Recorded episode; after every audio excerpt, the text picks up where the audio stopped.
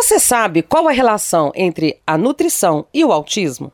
Se você investiga sinais para um possível diagnóstico ou já tem uma confirmação a respeito, acompanhe este bate-papo que traz informações muito importantes. Se você está aqui pela primeira vez, seja bem-vinda, bem-vindo ao Sintonia Aromática. Eu sou Priscila Mendes e este é o podcast da Laslo, essencial para você que busca mais bem-estar aí para o seu dia a dia.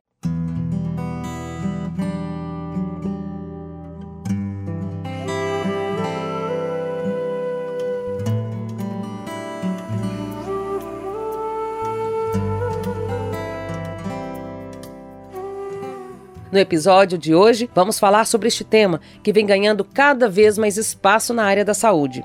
O autismo, um transtorno do desenvolvimento neurológico que pode afetar a comunicação, a interação social e o comportamento, tem sido objeto de pesquisa e debate intensos.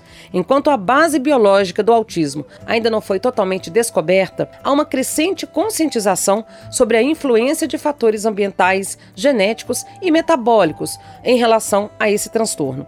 Nesse contexto, a nutrição emerge como um elemento essencial Hoje, existem evidências sugerindo que a dieta pode desempenhar um papel significativo na manifestação do autismo e no bem-estar geral das pessoas com essa condição. A depender do caso, existem intervenções de âmbito nutricional que podem ser aliadas, inclusive, com práticas integrativas para um resultado mais efetivo. E para explicar mais sobre este assunto, convidamos a nutricionista Fernanda Damiani, que atua com a Clínica Integrativa Funcional, Fitoterapia e Aromaterapia, especialista em nutrição no autismo, síndrome de Down e TDAH. Seja muito bem-vinda, Fernanda. É um prazer tê-la aqui hoje conosco. Obrigada, Priscila. Obrigada. É um prazer estar aqui trazendo um pouquinho da, de conhecimento né, sobre essa área que tem aumentado muito e é muito importante para a população, né? Ah, com certeza, Fernanda. Nós vamos falar hoje aqui desse tema, o autismo, a nutrição como mecanismo também de apoio, até de diagnóstico. Mas antes, para que as pessoas também te conheçam melhor, gostaria que você contasse um pouquinho aí da sua trajetória, da sua experiência com a nutrição e especificamente, né, com foco nos transtornos, né, do espectro autista e do déficit de atenção. Bom, a nutrição ela entrou na minha vida, né? Eu era bancária, minha primeira graduação é administração, e depois que eu tive o meu filho, eu senti a necessidade de ter profissionais com um olhar mais é, empático, mais atencioso para a escuta da mãe mesmo, dos sintomas que a criança vem apresentando. O Lorenzo, ele, quando ele era bebezinho, ele tinha muitas alterações gastrointestinais, ele tinha alergia à proteína do leite de vaca. A gente demorou para conseguir fechar esse diagnóstico, porque ele não se enquadrava é, nos protocolos. Então, foi muito difícil e até a gente conseguir fechar esse diagnóstico foi uma luta. E eu comecei a estudar por conta, larguei minha carreira de bancária, comecei a estudar e a nutrição foi entrando na minha vida. Como eu já tinha uma graduação, eu consegui iniciar especializações é, no meio do caminho, ainda sem antes ter finalizado a nutrição. E na nutrição é muito interessante porque a gente começa estudando uma área, algo específico, e aí novos braços vão surgindo e a gente vai cada vez buscando mais conhecimento. Então, eu, eu senti essa necessidade de acolher essas famílias, de ter esse olhar, ter esse cuidado. E aí eu fui para a nutrição. Então, hoje, é, no decorrer desse caminho de estudos, eu entrei por conta de alergias, né? Comecei a, a estudar e, na época, eu tinha como um propósito ajudar as famílias alérgicas. Mas o autismo, ele acabou entrando junto porque as alergias estão muito presentes aí no, nas crianças autistas e tem uma alteração muito significativa no sistema imunológico e de detoxificação. Então, acabei é, me apaixonando por essa área, onde a nutrição ela colabora muito no controle desse transtorno. É, é incrível, né? Como a, é, as pessoas às vezes, né, buscam transformações, né, para a vida. E eu acho que isso é muito interessante, porque você, né, como disse, iniciou por uma área e acabou em outra totalmente diferente, né? E que legal, né? Que bom que a sua inspiração aí foi o seu filho, é, pôde te trazer novos horizontes aí e hoje podendo ajudar é, pessoas com um tema que está aí mais do que atual, né? Com muita necessidade de aprendizado, de esclarecimentos. E falando especificamente do autismo, Fernanda, que conexões diretamente assim, a gente pode fazer com a nutrição? Ixi, várias. O nosso organismo, ele a gente né, está em pé, está vivo por conta da, dos nutrientes que a gente fornece aí para o nosso corpo, né? Eles que regulam todo esse funcionamento do nosso corpo, seja aí problema é a questão cardiovascular, questão hepática, e no nosso cérebro não acontece diferente. Então, vários nutrientes fazem parte, né, da execução dessas funções, e quando a criança ou adolescente ou adulto, seja quem for, entra aí numa deficiência nutricional, esses essa necessidade ela acaba interferindo negativamente porque o organismo ele já tem ali algum alguma alteração que exigiria mais desses nutrientes para se autorregular. Então, se a pessoa tem aí essa deficiência de nutrientes, ela acaba tendo uma dificuldade e sentindo aí mais esses sintomas. Entendi. Hoje nós temos visto um boom nos diagnósticos de autismo. Muitos pais né, saem, é, às vezes, dos consultórios muito apreensivos e aí se perguntando se de fato aquele diagnóstico né, está correto, com muitas dúvidas. É, o que, que você, Fernanda, enquanto nutricionista, poderia dizer né, para os pais que suspeitam que o filho ou a filha tenha sinais do espectro autista? Né? Que alerta você pode fazer para acalmar o coração desses pais? Bom, esse boom que teve aí no, nos diagnósticos é, foi após uma reformulação que teve né, na, no manual de diagnóstico, então é, várias outras é, alterações aí do sistema nervoso central, que antes elas se enquadravam em outras, é, em outras avaliações, hoje elas fazem parte né, do transtorno do espectro autista. Então, acabou crescendo muito esse número de diagnóstico e várias pessoas também começaram a ter é, receber o diagnóstico que antes não tinham. Até hoje a gente tem, a gente percebe muito quando chega um pai com uma criança, né, já diagnosticada e depois a família começa a acompanhar e começa a perceber que o pai ou a mãe também são autistas não diagnosticados e que eles tiveram aí dificuldades no decorrer da vida, mas conseguiram, né, ter um jogo de cintura, vamos dizer dessa forma, para conseguir sobreviver e estar hoje aí é, é, no mercado de trabalho ou constituindo suas famílias, só que muitas vezes eles entram, é, eles acabam entrando em conflito entre eles mesmos, né? E muitas respostas que antes eles buscavam, eles começam a encontrar agora. Então, o que a primeira coisa, né, antes da gente fechar um diagnóstico ou suspeitar de qualquer é, transtorno ou síndrome, que é algo assim mais, é, como que eu posso dizer, algo mais importante, né, o que exige um cuidado ali, uma atenção maior, é importante passar por uma avaliação do estado de saúde dessa pessoa, né? Se ela realmente está nutrida. Hoje tem é, os sintomas de anemia ferropriva, né? Deficiência de ferro, de micronutrientes no organismo. Se você for puxar aí ah, quais são os sintomas, você percebe que vários autistas têm esses sintomas. E aí, muitas vezes, a criança chega no médico, né, hiperativa, não tem concentração, é muito irritada, tem dificuldade para dormir, não consegue se relacionar na escola, tem dificuldade de aprendizagem, não consegue fixar um olho, uma atenção. E aí, ao invés de você pegar e fazer uma investigação completa, né, desde quando essa criança nasceu, como que foi a trajetória dela, se ela teve uma boa alimentação, se ela teve uma, uma exposição ambiental que deve ser avaliada. Então, ao invés de fazer toda essa investigação, ainda temos profissionais que chegam e já colocam ali uma medicação, né? Um medicamento para acalmar, um medicamento para melhorar o foco, sendo que aquele organismo, no momento, ele está fazendo de tudo para sobreviver. ele não está vivendo, ele está sobrevivendo. Então ele está gritando por socorro. E se a gente olhar para essa, eh, essa criança sem antes pensar em um diagnóstico, olhar para ela como um ser humano e fazer toda essa avaliação, essa investigação minuciosa, corrigir todas essas deficiências nutricionais, otimizar o processo aí de detoxificação desse organismo, tirar contaminantes ambientais, a gente percebe que a criança melhora muitas vezes.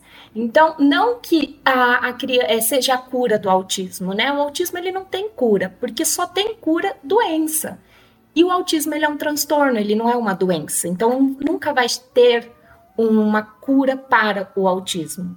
O que a gente tem é controlar esses sintomas e evitar aí os fatores de risco para novos casos que venham é, de crianças aí que venham a nascer, né? É, isso tudo que você colocou, Fernanda, é muito importante, porque, no geral, né, os pais, ao menor sinal aí, uma possibilidade do transtorno né, do autismo, é, os pais já se preocupam, claro, né, em procurar um médico, um, de repente um neuropediatra, é, psicólogos, é, enfim, terapias associadas, e se esquecem dessa questão nutricional, né? Hoje tão importante, a nutrição, aliás, vem ganhando cada vez mais espaço no nosso dia a dia por uma série de fatores em relação com é, outras doenças, distúrbios, transtornos, né? Então, acho que hoje a medicina avançou muito por esse lado, né? A nutrição tem um pilar muito importante nisso, tem sido fonte né, de várias descobertas, é, saídas, né, para muitas das doenças e dos transtornos, como no caso aqui do autismo, né, que a gente tem, tem falado. É, e você falou mais no início da questão da carência nutricional, né? Então, sobre esse aspecto, é, quais são os exames essenciais que podem ajudar a fechar um diagnóstico ou não? Que de repente não seja o autismo, mas apenas um ajuste na alimentação, que talvez esteja interferindo no desenvolvimento dessa criança, conforme é esperado, né, para cada fase de crescimento. Antes da gente definir quais os exames que a gente vai avaliar, a gente vai entender quais são, qual o caso clínico da, da, daquela pessoa, né? Quais são os sinais e sintomas que ela vem apresentando, há quanto tempo ela vem apresentando esses sinais e, e sintomas, se é uma criança que fica ali numa infecção é, recorrente, né? Cada um mês, dois meses, ela está sempre num quadro infeccioso, o sistema imunológico não consegue se fortalecer. Então a gente pega toda essa anamnese do, da, da, do paciente aí, o caso clínico dele, avalia sinais, sintomas. É, e aí depois a gente vai definir quais os exames que a gente vai avaliar. Conforme eu vou definindo esses exames, né, a gente pede aí o hemograma, o hemograma ele vai trazer para a gente um pouco sobre produção aí dos, dos glóbulos vermelhos, dos glóbulos brancos, que vai me falar sobre o sistema imunológico, sobre ali minha reserva de, de ferro né, no organismo. Se eu tenho alguma alteração intestinal, a gente já tem algum indicativo também no hemograma. E aí, através desse hemograma, depois a gente vai pedindo vitamina D, vitamina B12, ácido fólico, vitamina A, vitamina C, é, vitamina B6, a estamina, se é uma criança que tem muitos processos alérgicos, a gente avalia estamina, a gente avalia IgE mediado e vai fazendo essa investigação de acordo com ali os sinais e os sintomas apresentados pelo paciente. Dependendo do, do caso, é, né, a gente, a gente pede uma lista maior de exames no início, outros a gente avalia é o principal se é uma pessoa que tem muita alteração gastrointestinal. Então, não adianta eu ficar fazendo uma investigação a nível de vitamina e mineral no sistema imunológico, porque eu não vou poder fazer essa reposição naquele momento. Porque se eu tenho uma alteração gastrointestinal muito significativa, eu tenho que corrigir esse intestino, preciso reequilibrar essa microbiota intestinal, preciso detoxificar metal pesado, caso tenha, para daí depois eu conseguir é, fazer essa suplementação adequada dos nutrientes, porque se eu faço uma suplementação em um ambiente que não está favorável, a gente vai jogar dinheiro fora, essa absorção não vai ser adequada. E se eu tenho presença de metais pesados no organismo, eu tenho uma baixa absorção aí de ferro. Então, a gente tem que ter essa, essa correlação também, né, dos sinais clínicos com os exames principais. Então, o principal é o hemograma, o cropológico funcional, que é um exame que, eu gosto muito dele, eu peço para todos os pacientes. Ele traz para mim informações sobre o sistema digestivo, se essa pessoa está conseguindo digerir bem ou não, como que está essa, essa alteração ali na microbiota, essa composição da microbiota, pela produção dos metabólitos, a gente consegue ter uma noção. E se tem restos de alimentos mal digeridos, se tem por, é, produção de muco exacerbada. Então, são exames específicos e direcionados para cada paciente. E aí, a partir do momento que a gente identifica né, essas deficiências, essa real necessidade aí do paciente, a gente faz esse ajuste da dieta e, se necessário, a gente complementa por meio de suplementação nutricional. A suplementação ela é complementar, ela não deve ser o principal ali no, no acompanhamento e no tratamento dessas comorbidades. Entendi, Fernanda. É, você tocou num outro ponto aí, que é a questão da microbiota intestinal, que hoje também é, os, os, estudos né, apontam aí a microbiota intestinal como fundamental né, para a nossa saúde, funcionamento cerebral né, adequado. É, e outro dia até li uma matéria alertando sobre é, como um desequilíbrio na nossa microbiota pode contribuir para a inflamação né, do nosso organismo, afetando inclusive funções cerebrais. É, qual que é a relação direta né, dessa questão da inflamação é, cerebral com a microbiota? Tem alguma explicação técnica? Tem, tem sim. Ah, nós temos o nosso sistema nervoso central, né? Fica ali na nossa cabeça, e a gente tem o sistema nervoso entérico, que é um outro sistema nervoso que fica no nosso intestino. Há uma comunicação bidirecional entre esses dois sistemas nervosos. Então, eu tenho, o meu intestino, ele recebe informação do meu cérebro. É, imagina você indo fazer uma palestra, dá aquele friozinho na barriga, às vezes dá uma diarreia ou dá uma vontade de fazer xixi. É o sistema nervoso central enviando informação para o seu intestino. Já a gente tem essa informação inversa também. O nosso intestino ele também envia informações para o nosso sistema nervoso central. E aí qual o problema? Se eu tenho uma microbiota desequilibrada, eu tenho uma, um maior, uma maior ali quantidade de ou bactérias patogênicas ou fungos. Esses microorganismos, eles produzem metabólitos, que são substâncias que interagem com o nosso sistema nervoso é, entérico, né, enviando essa informação também ao nosso sistema nervoso central. Ele altera a minha produção de neurotransmissores. Os neurotransmissores, parte deles são produzidos na nossa glândula pineal, lá no nosso sistema nervoso central, e outra parte é produzida no nosso intestino.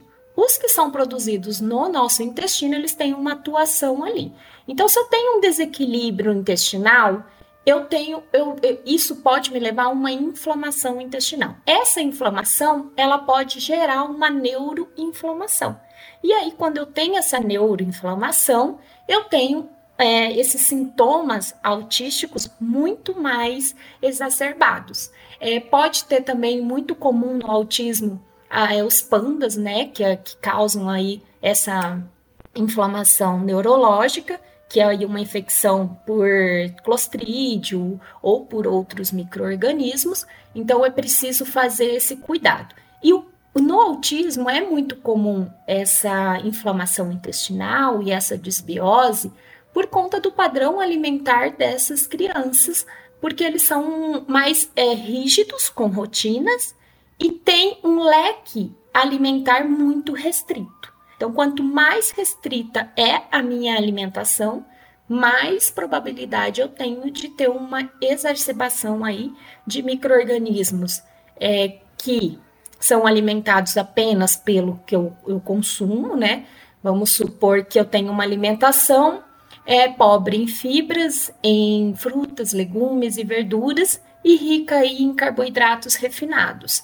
Então, as minhas bactérias intestinais que se aproveitariam da, das fibras, dos compostos bioativos, vindo das frutas, dos legumes e das verduras, elas vão entrar em uma injúria. Então, eu vou ter uma, uma diminuição aí nessa quantidade de bactérias. Já Os fungos e os que se alimentam mais do, dos carboidratos refinados, eles vão estar sendo alimentados. Então, eles vão ter uma maior proliferação, eles vão se tornar o dono da casa. E aí, esse desequilíbrio aí entre essas bactérias mais benéficas e esses fungos acaba me trazendo esses prejuízos para a saúde.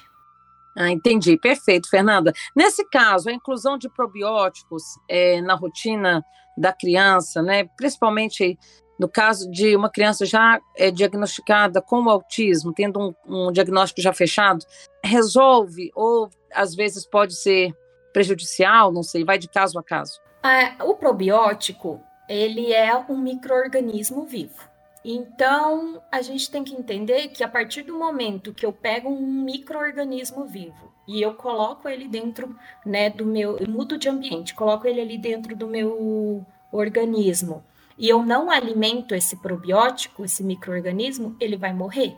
Então, se eu não mudar o padrão alimentar daquela criança, não adianta eu fazer suplementação com probiótico. Bactéria, ela tem em torno de. O tempo de vida dela é em torno de três dias.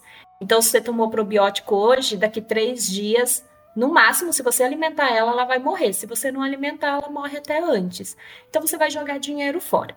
Aí muita o que acontece é a automedicação e com probióticos com alta quantidade de microorganismo.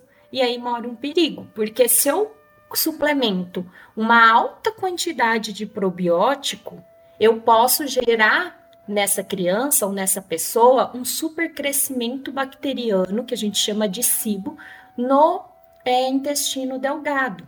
E aí isso me traz outras alterações, porque depois para a gente fazer esse controle, muitas vezes é preciso entrar com antibiótico.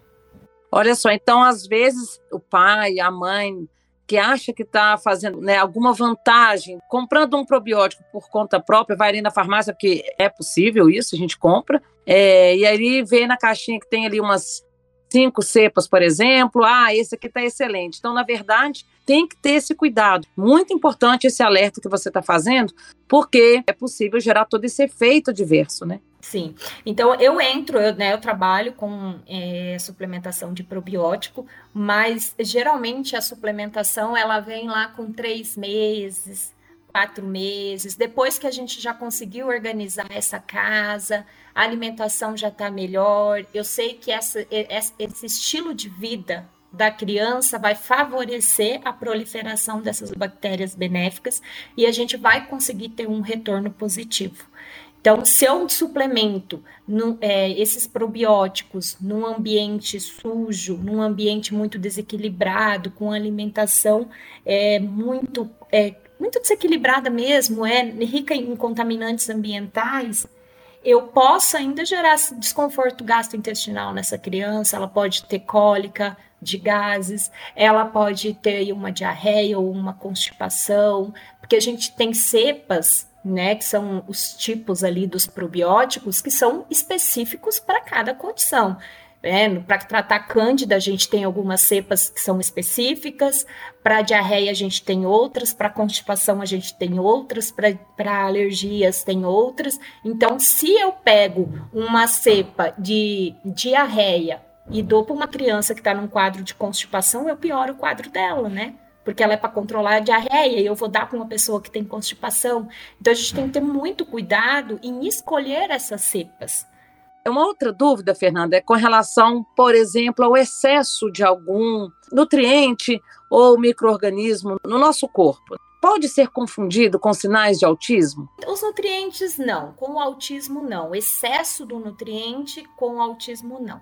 Mas uma coisa que tem acontecido bastante é essa questão da neuroinflamação, né? É, se essa criança aí tem uma infecção, porque o que, que acontece? O nosso, a nossa barreira hematocefálica, que é uma barreira que a gente tem no sistema nervoso central, que faz ali o controle de permeabilidade, o que entra, o que não entra para o nosso sistema nervoso central, ela finaliza sua formação com um ano e seis meses, aproximadamente. Então, se eu tenho uma criança que desde o nascimento até um ano e seis meses ela é exposta a uma carga muito grande de contaminantes ambientais, esses contaminantes eles podem passar por essa barreira que não está 100% formada e chegar ali no sistema nervoso central e gerar uma inflamação. Outra coisa é essa questão da contaminação aí por o clostrídio e é, essa, esse outro quadro aí do, dos pandas, né, que também é um, uma, uma infecção que gera aí uma neuroinflamação. E aí essa investigação, ela é uma investigação de competência médica, é o médico que tem que fazer.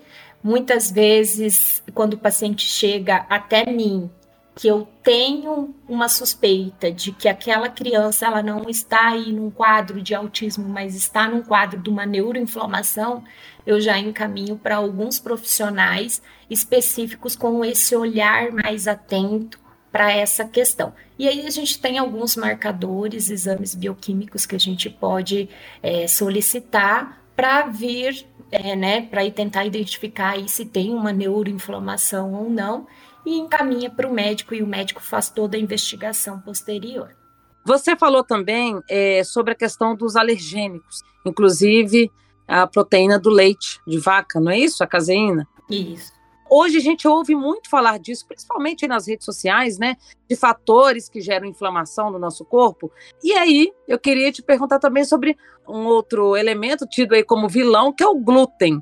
O glúten pode afetar também, é prejudicial é, para quem apresenta alguma condição do autismo? O glúten, tanto ele quanto a caseína, tem vários estudos aí que trazem dizendo que melhoram, né, quando há exclusão desses dois alimentos da dieta, e a gente tem estudos dizendo que não melhoram. Acontece que para você pegar aí 2 mil autistas e tirar o glúten e o leite da alimentação deles e fazer um estudo é, a longo prazo, né, é muito difícil. Então, esses estudos, na maioria deles, sempre vão ter um viés, né, que aí é, é um, um detalhezinho durante a investigação. E aí, o que que acontece? Eu tenho pacientes que a gente já fez exclusão de glúten e de leite e não mudou nada no, nos sintomas do comportamento autístico. Agora eu tenho outros pacientes que foi retirado e que, assim, alguns sintomas que a gente achava que realmente eram do autismo, a pessoa não apresentou mais. Então vai muito de pessoa para pessoa, de organismo para organismo. Se essa pessoa ela tem um, ela come bem, né? Ela não tem uma seletividade alimentar, ela tem um intestino equilibrado. Ela talvez consumindo aí um glúten, um leite de vez em quando, ela não vai ter nenhum sintoma exacerbado ou nenhuma reação. Já agora, quando eu pego uma outra criança que come dois alimentos, três alimentos, que é muito comum no público autista, com constipação intestinal, dificuldade na digestão, e eu vou dar glúten para essa criança ou leite, possivelmente ela vai ter alguma reação. E isso não significa que ela seja alérgica ou intolerante a um desses dois alimentos. Pode ser que aquele organismo, naquele momento, ele não está preparado para receber uma proteína de tão difícil digestão que durante a sua metabolização produz alguns metabólitos que o seu organismo naquele momento não está pronto para fazer a eliminação adequada. E aí essa substância acaba gerando uma neuroinflamação ou acaba interferindo. Então, o sistema imunológico, quando você está com esse intestino muito alterado, ou quando você está numa deficiência nutricional muito grande, o sistema imunológico, até como defesa, ele tende a tentar barrar alguns contaminantes ou algumas substâncias, porque naquele momento ele não está podendo receber. E aí, depois que a gente trata aquele intestino, a gente nutre aquele corpo, a gente é, ajusta, né? Coloca ali o leite, o glúten de vez em quando na dieta, essa pessoa consegue comer bem. Então, no autismo depende muito de paciente para paciente. A gente tem é, grandes resultados com a exclusão do leite e do glúten em relação à melhora do comportamento autístico, melhora de, de estereotipias, melhora de concentração, melhora de quadro de constipação.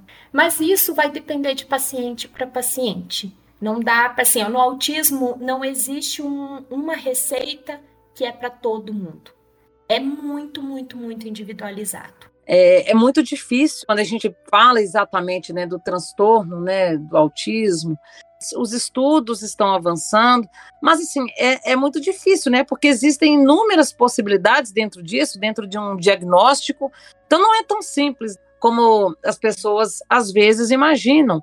É, e aí, se eu tenho uma criança talvez ali mais é, de um comportamento mais agitado, às vezes mais nervosa, olha só, pode ser até mesmo uma questão aí do sistema digestivo, da microbiota, enfim, que isso às vezes vai afetar o comportamento dessa criança, vai dificultar o sono dessa criança, por exemplo, e aí desencadeia toda uma série de fatores, né? Problema do sono, irritabilidade, tá tudo interligado, né? Tudo. E a gente percebe muito é, a família, logo que recebe o diagnóstico, principalmente, eles, eles ficam loucos em busca da cura, né? E a gente entende esses, é, é, esse sentimento, né, de você querer proporcionar ali para o seu filho todo o suporte necessário para ele conseguir é, viver esse transtorno aí de uma forma mais leve. Então, muitas vezes, é, a família fica com medo que a criança não vá comer ou vá morrer de fome. E no autismo, a gente não pode simplesmente falar assim, ó, tira o leite dessa criança, sendo que ele é ele toma leite oito vezes por dia e come uma bolachinha. Então, como é que eu vou chegar para a mãe e vou falar assim, ó, tira esse leite da criança e a criança autista, se você tirar o leite dela, assim, de supetão, ela não vai comer outra coisa.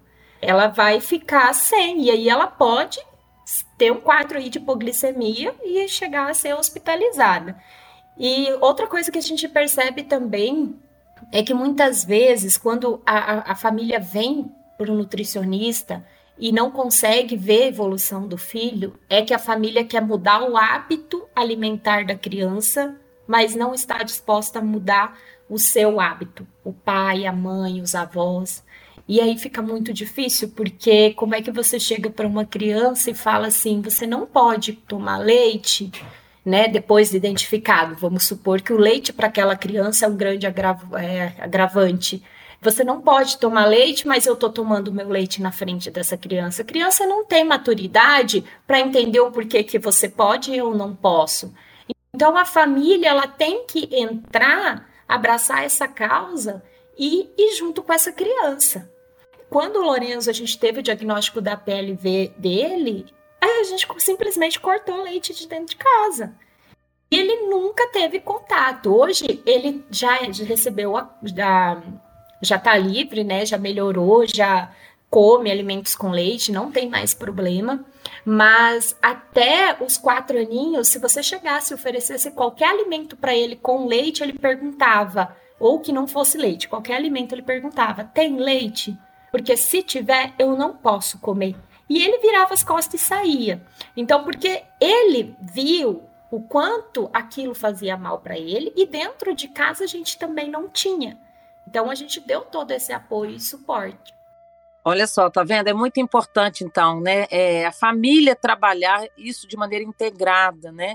A família ter essa maturidade. A criança, às vezes, ela, ela quer uma explicação, dependendo da idade. Por quê, né? Por que, que eu não posso mais? Então, é, e é talvez na escola, vendo outras crianças ali, os amiguinhos, tendo uma alimentação que talvez ela não possa ter contato, isso também requer todo um trabalho né, da família junto, com paciência, para que tenha um tratamento efetivo, bem sucedido. Sim.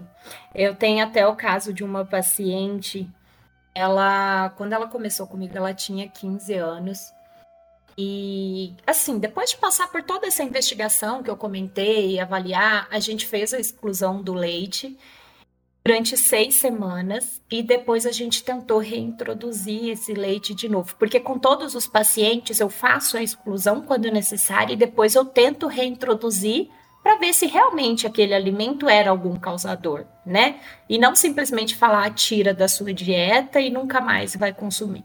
Então a gente tira, corrige tudo e depois a gente tenta reintroduzir. E essa paciente, nós tentamos reintroduzir três vezes. E todas as vezes que reintroduzia, ela dava quatro dias após o dia que ela consumia, a menina surtava. Ela batia na, no, pai, ela batia na mãe, ela gritava na rua, ela quebrava a casa, ela assim tinha muitos sintomas assim de irritabilidade, de nervosismo, eram muito intensos. E aí a gente tirava o leite, é, ela melhorava. Voltava o leite, eu falei, mas não é possível que o leite está fazendo tudo isso nela. Ela não tinha mais nenhum sintoma, gasto intestinal, nada. E aí nós fizemos isso três vezes, até o dia que a própria paciente percebeu que era o leite que estava causando isso nela. E ela falou: mãe, eu não quero mais tomar leite. E ela nunca mais tomou. Esses tempos atrás, a mãe dela me mandou um vídeo dela sendo daminha de um casamento, na maior concentração, né, ali naquela função, coisa mais linda. E assim, nessa paciente foi o leite, mas em outro paciente poderia ser o corante, poderia ser o glúten, poderia ser os aditivos alimentares que vêm aí nos alimentos industrializados. Então, é esse olhar atento, esse olhar cuidadoso que a gente tem que ter quando a gente entra em contato aí com é, com esse ser humano, né? A gente muitas vezes tem que deixar esse diagnóstico aí do autismo um pouco de lado e olhar para aquela criança, para aquele ser, como um ser humano e fazer as correções necessárias das comorbidades e das alterações que ele vem apresentando, né? E não colocar tudo ali na conta do autismo. Ah, ela é agressiva porque ela é autista. Ah, ela quebra as coisas porque ela é autista. Ela bate nos outros porque ela é autista. O autismo tem, claro, as suas é, peculiaridades ali, mas nem tudo é do autismo. A gente tem três níveis de suporte de autismo. Se você pegar o nível 1 e o nível 3, são pessoas totalmente diferentes e todas elas conseguem ter uma melhora aí no quadro quando a gente faz toda essa correção e cuida desse organismo. Muito legal, Fernanda, é isso tudo, né? Porque dá uma maior dimensão para as pessoas, para os pais principalmente, que às vezes têm muita dificuldade, né, de lidar com tudo isso. É difícil, é, é um desgaste também para aguardar o fechamento de um diagnóstico, não é de um dia para o outro, né? É, até ao, ao contrário do que a gente tem visto aí, tem, infelizmente, a gente tem vários tipos de profissionais e muitos têm diagnosticado uma criança simplesmente é, em 15 minutos dentro de um consultório. Isso é muito é, grave, né? Porque você está comprometendo a saúde de uma criança. De repente, partindo para uma é, medicalização, desnecessária, sem descartar outros, é, outras nuances, né? outras possibilidades aí. É, sobre intervenções, é, você que trabalha com a clínica funcional integrativa, as práticas integrativas podem ajudar? Quais você, por exemplo, é, pode recomendar associadas a auxiliar no comportamento né, de uma criança, de repente a fitoterapia, aromaterapia? Sim. Com certeza pode. É o que mais ajuda aí, né? Além da equipe multidisciplinar, dando todo o apoio necessário para essa criança, é, e essa equipe multidisciplinar também, ela não é igual para todo mundo, né? Cada um vai ter a sua equipe multidisciplinar de acordo com a sua necessidade. Então, alguns precisam da psicopedagoga, outros precisam da fono, outros da psicóloga. E aí, eles são essa equipe é formada de acordo com a necessidade ali do paciente. Já na, na parte clínica, né, seja na nutrição ou aí na medicina integrativa, a gente trabalha com a fitoterapia, é, para diminuir até o uso desses medicamentos, a fitoterapia ela pode vir ali associada para otimizar o processo de digestão, então a gente utiliza plantas, pode ser por meio de infusão ou de tinturas. A gente utiliza também os óleos essenciais nos processos de desparasitação, na questão de foco, concentração, ansiedade. A gente tem um estudo muito bacana avaliando o efeito do, do uso do óleo essencial de camomila romana com a lavanda angustifolia, em sinergia as duas, no difusor de ambiente no quarto, com um efeito igual ao do medicamento Rivotril. Então, esse estudo, ele trouxe para gente é, essa alternativa. Então, para que tomar um medicamento tão forte, né, com tantos efeitos colaterais possíveis, se eu posso simplesmente pegar três gotinhas de cada óleo em um difusor de ambiente e colocar no meu quarto enquanto eu estou dormindo? Né? Então a gente percebe essa melhora muito grande no sono, no processo de digestão, na parte de desparasitação, né? Ah, é muito engraçado é, essa interferência aí da lua. Agora a gente mudou, a gente está na lua cheia. De ontem para hoje tem várias crianças aí agitadíssimas, porque é uma fase da lua onde há um, uma uma maior movimentação desses parasitas que a gente tem no nosso intestino. Então, é uma época onde a gente entra com essa desparasitação. E aí, na fitoterapia e na aromaterapia, quando a gente associa as duas, ao invés de eu entrar ali com um medicamento forte que pode desequilibrar toda a minha, minha microbiota intestinal, a gente utiliza esses ativos e faz um tratamento mais leve, né? Então, eu tomo aí 30 dias uma dose homeopática e faço esse tratamento. E aí, depois, junto com essa desparasitação, depois a gente vem aí com a suplementação ou ajuste ali na dieta para otimizar o aporte de compostos bioativos, de fibras, de fontes prebióticas, para essa microbiota estar mais fortalecida. Então, a gente pode sim utilizar esses óleos essenciais a gente tem aí para hiperatividade é, o rosmarinos, né, que é o alecrim, a gente tem a menta também, que é o hortelã, que tem uma boa resposta na hiperatividade. Com concentração, a gente tem o vetiver, a lavanda officinalis, é, só um alerta em relação às lavandas, né, a gente tem vários tipos de lavanda. A lavanda spike, ela não pode ser utilizada aí com pacientes que têm histórico de convulsão, epilepsia, porque ela pode induzir esse quadro de convulsão. Então a gente tem que ter um cuidado. E nos parasitas a gente pode utilizar aí o orégano, o capim-limão, a camomila romana também, para auxiliar nessa eliminação desses parasitas. Perfeito, Fernando. É um trabalho todo integrado, né? Como você disse, e depende de vários fatores, né? E a gente sabe também que as práticas integrativas avaliam o indivíduo é como um todo. Então, às vezes, uma conduta que serve para uma pessoa, uma criança, não vai servir para outra. É importante deixar isso aqui claro. Você hoje atua, é, atende em Minas Gerais, em Juiz de Fora, é isso? Em Poços de Caldas, em Patos de Minas, atendo presencialmente. Em Patos de Minas, eu atendo uma vez ao mês. E Poços de Caldas eu atendo, é onde eu moro, né? O meu consultório fica aqui, então eu atendo todos os dias. E eu faço telemedicina também, atendimento online. Para quem quiser, Fernanda, conhecer melhor do seu trabalho, qual que seria aí o caminho, né? O contato, as suas redes sociais, porque eu acho que muita gente tem dúvidas hoje sobre o autismo e eu acho que é um caminho para ajudar, né? As famílias que estão aí apreensivas, precisando de ajuda, precisando de uma luz e até mesmo os adultos, né, que de repente tardiamente vêm a serem diagnosticados, né, com autismo. Sim, com certeza. É, é, pode me localizar, né, aí pela, pelo Instagram ou Facebook.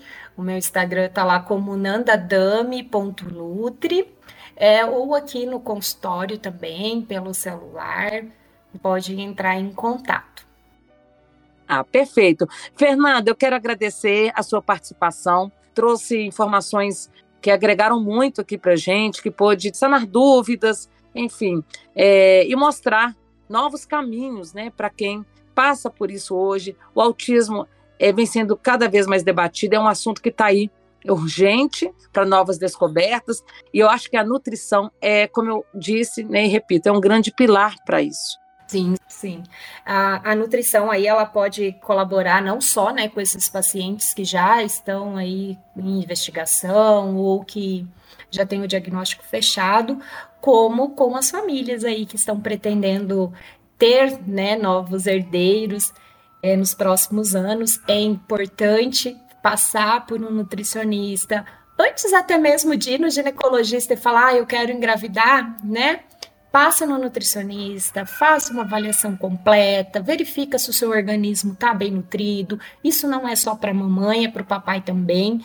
Então, os dois organismos precisam estar bem nutridos. Se tiver contaminante ambiental, faz uma detoxificação, prepara esse território biológico para receber, para gestar uma nova criança, né?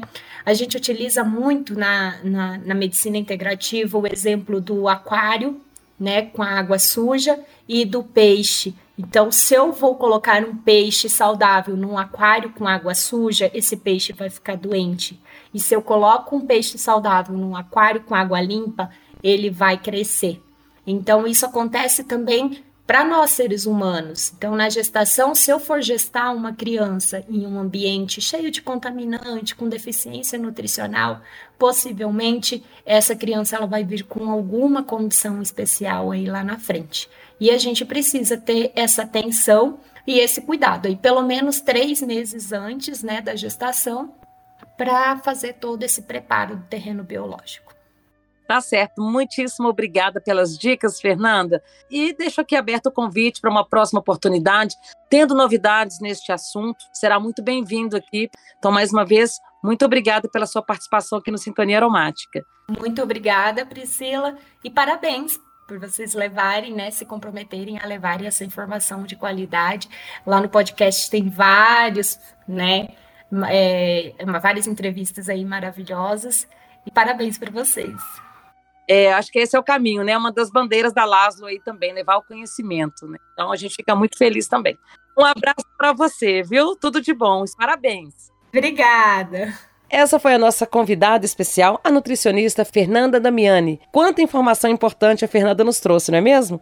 Se você gostou deste conteúdo, aproveite para compartilhar e você também pode avaliar o podcast aí na plataforma de sua preferência. Estamos no Spotify, no Deezer, no Amazon Music e também no Google Podcast. A sua opinião vale muito aqui pra gente. Você também pode acompanhar mais do Universo Laszlo pelas redes sociais, no Instagram e no Facebook. O perfil é laslo.com oficial. Você fica por dentro das dicas sobre aromaterapia, lançamentos, publicações de livros, promoções e muito mais. Eu fico por aqui, agradeço a você que está comigo nesta sintonia. Um beijo e aquele abraço aromático.